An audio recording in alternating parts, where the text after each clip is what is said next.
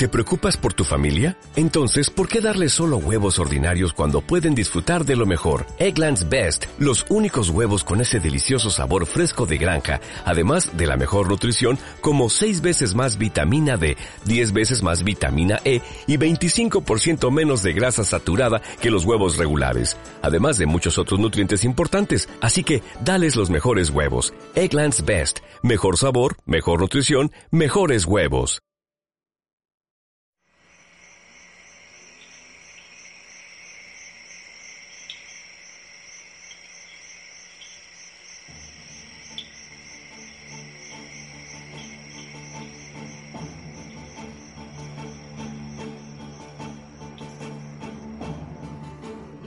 Mi amada familia, muy buena noche, que el Señor te bendiga.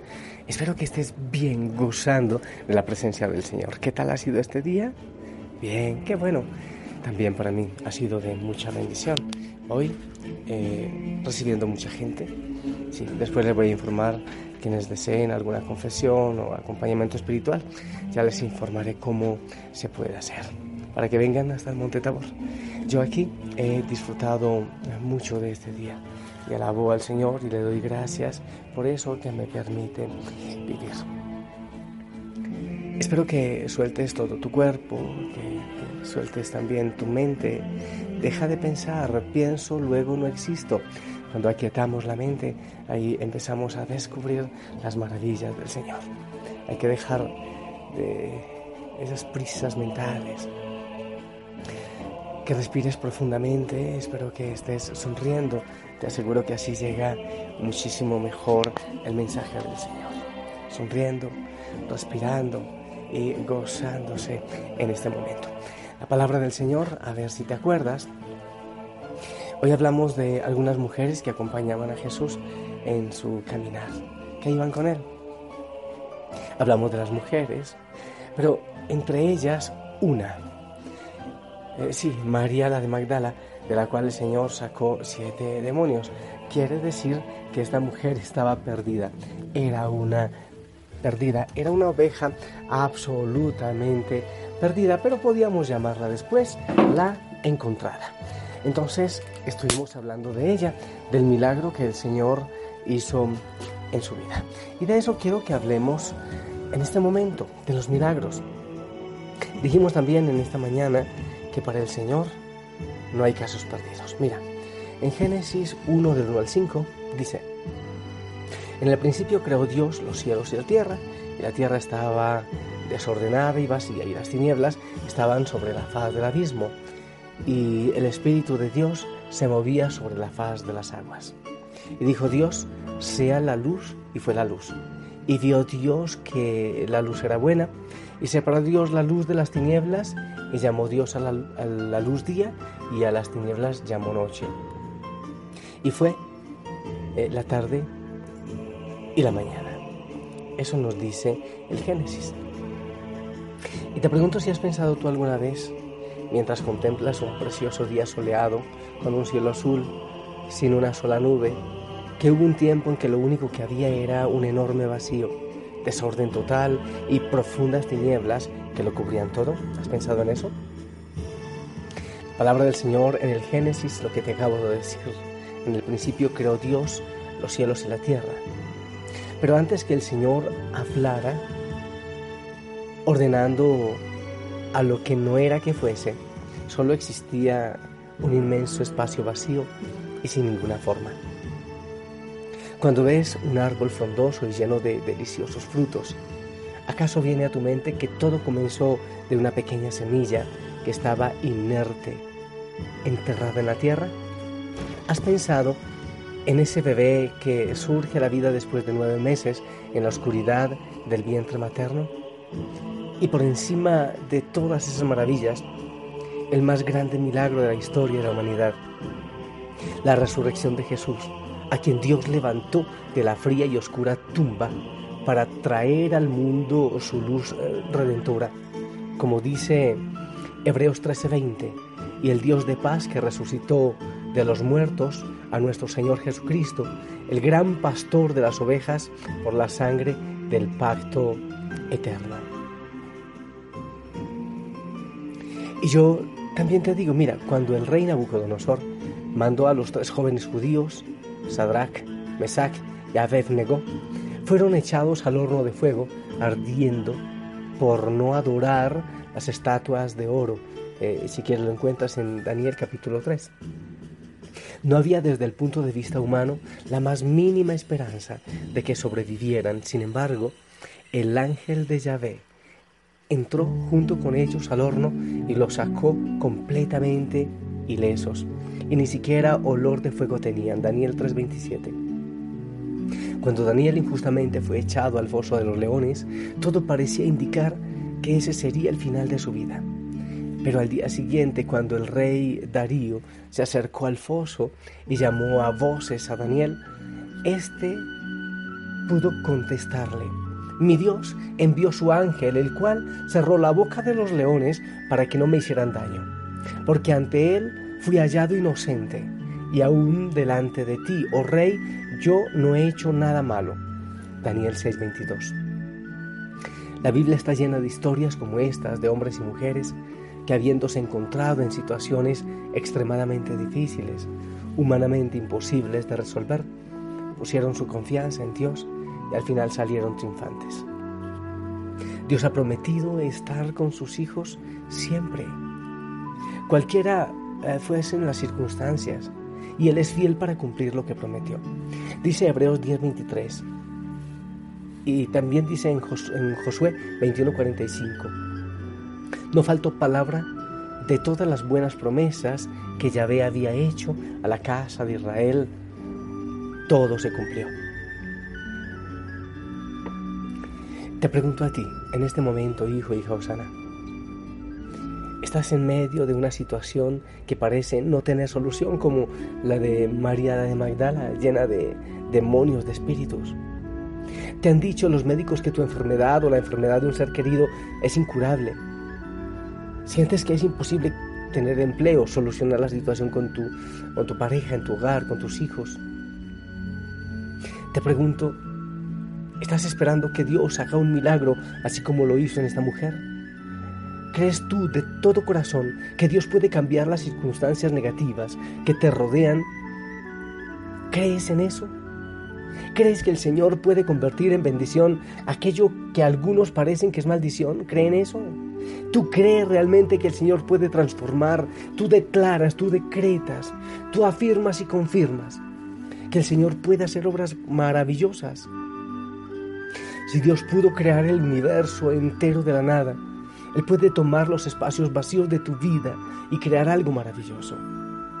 Si el Señor pudo sanar leprosos, paralíticos, ciegos y todo tipo de enfermos, en aquellos tiempos hoy puede sanar cualquier enfermedad, aunque para la ciencia no sea posible. Si Dios pudo levantar a su Hijo de los muertos, puede también resolver la situación más difícil en la que tú puedas encontrarte en este momento porque nada hay imposible para Dios, dice Lucas 1.37. Yo te invito, hijo, hija, mantente en actitud de fe, confiando plenamente en el poder y el amor de Dios. Descansa en sus promesas, cree en ellas y de todo corazón. Y espera en el Señor. Sigue el consejo de David en el Salmo 37, verso 5. Encomienda a Yahvé tu camino y confía en Él y Él lo hará abandónate en el Señor. Cualquier situación que tengas, que estés atravesando en este momento, abandónate en el Señor.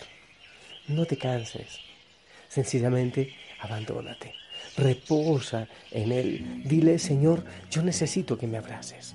Yo necesito recibir tu abrazo. Yo necesito tu palabra. Sí, estoy cansado, estoy cansada, pero no me voy a dejar caer.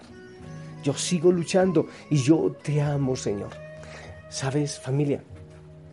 Eso es fundamental, que le declares al Señor tu amor en este momento. Que Él sepa que tú lo haces, lo declaras como tu Dios, tu Rey y tu Salvador. Eso es absolutamente fundamental. Quiero invitarte a que ores en esa situación en la cual estás. Sí, estamos orando muchos por ti, muchas cantidades de personas Estamos orando todos unidos en cadena de oración.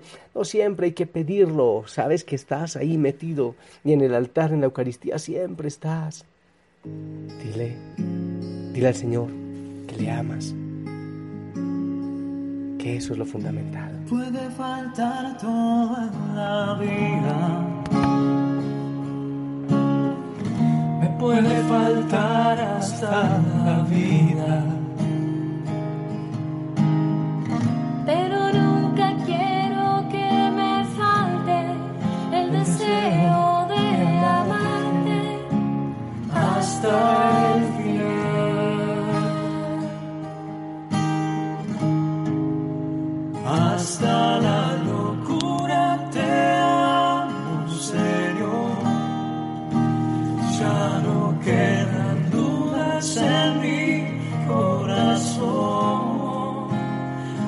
que te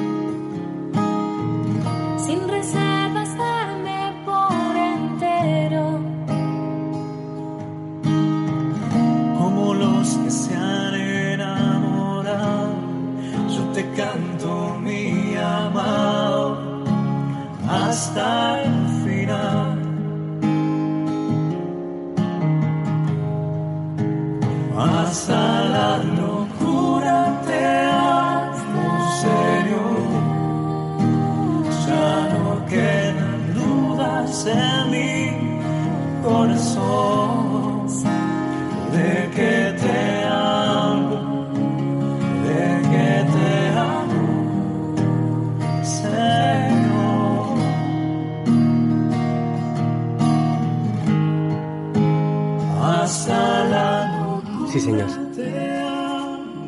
Y te lo repito en nombre de la familia Osana. Creemos en ti y hasta la locura te amamos. Aunque nos digan despiporrados, locos, fanáticos, hijo de cura, hijo de monja, chupapega, espaldas, zanahorios, aleluyas, todo lo que sea. Pero te amamos, Señor. Y de manera especial toda la familia, Señor, en este momento pone los dolores, las situaciones de aquellos hijos, hijas que están en dificultades. Para que ellos crean y confíen en ti y se abandonen y despapallen su corazón en tu presencia. Si algunos pueden ir ante Jesús en la Eucaristía, qué maravilla. Pero de todas maneras, ahí donde tú estás en este momento, abandónate en el Señor. Estamos orando contigo. Así como el Señor hizo de una desahuciada, hizo de, de una que ya estaba al límite, abandonada, aquella que tenía siete espíritus, e hizo de ella una discípula, una seguidora, una misionera. ¿Qué no podrá hacer contigo el Señor? Dale el chance, dale la oportunidad que actúe en ti, abre el corazón. Yo le pido a Él que te abrace y le presto al Señor mi voz para que te diga, mira, te amo, Entregué mi vida en la cruz por ti, yo te amo. Hasta la locura también yo te amo, dirá el Señor. ¿Cómo no? Si no, no hubiese ido a la cruz, ¿verdad? Yo bendigo tu corazón, tu vida, tu cuerpo para que descanses, tu familia, los tuyos, tu trabajo, para que el Señor eh, tenga todos tus intereses cuidaditos mientras descansas y piensas en Él.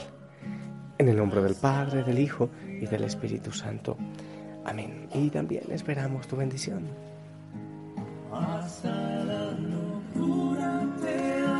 Amén, amén. Que el Señor te bendiga, sonríe. Gózate en Él, déjate abrazar.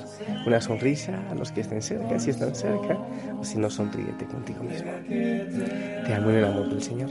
Que tengas hermosa noche. Y si Él lo permite, nos escuchamos mañana.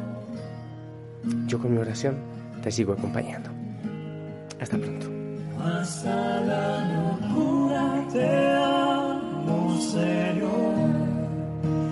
Ya no quedan dudas en mi corazón.